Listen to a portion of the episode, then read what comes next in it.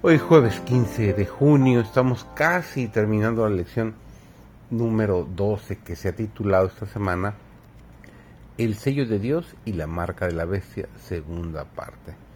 Su servidor David González, nuestro título de estudio del día de hoy es La prueba del sábado. Son muchos los que, aún entre los empeñados en este movimiento para imponer el domingo, están ciegos en cuanto a los resultados que seguirán a esta acción. No ven que están atentando directamente contra la libertad religiosa. Son muchos los que nunca han comprendido las obligaciones que impone el día de reposo bíblico ni el fundamento falso sobre el cual descansa la institución del domingo. Cualquier movimiento en favor de la legislación religiosa es realmente una concesión al papado que durante tantos siglos ha guerreado constantemente contra la libertad de conciencia. La observancia del domingo debe su existencia como supuesta institución cristiana al misterio de iniquidad y su imposición será un reconocimiento virtual de los principios que constituyen la misma piedra angular del romanismo. Cuando nuestra nación abjure de tal manera los principios de su gobierno que promulgue una ley dominical, en este acto el protestantismo dará la mano al papismo y con ello recobrará la vida la tiranía que durante largo tiempo ha estado aguardando ávidamente su oportunidad de resurgir en activo despotismo.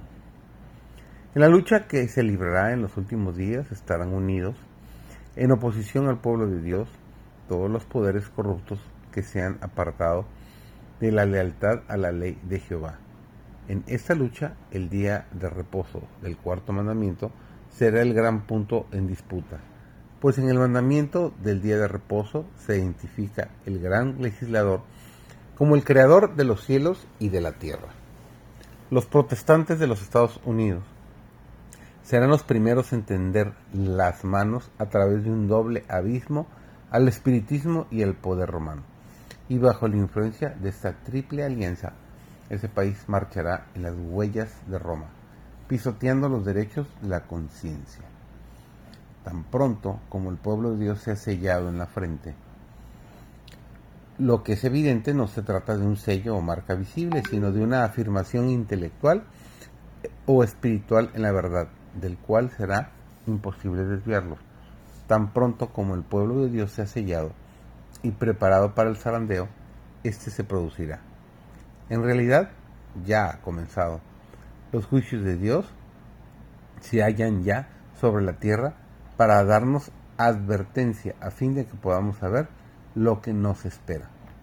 Se procurará imponernos la observancia del falso día de reposo los que hayan cedido paso a paso a las exigencias mundanales y se hayan conformado a las costumbres del mundo, cederán a las autoridades antes que someterse al ridículo, los insultos, las amenazas de encarcelamiento y la muerte.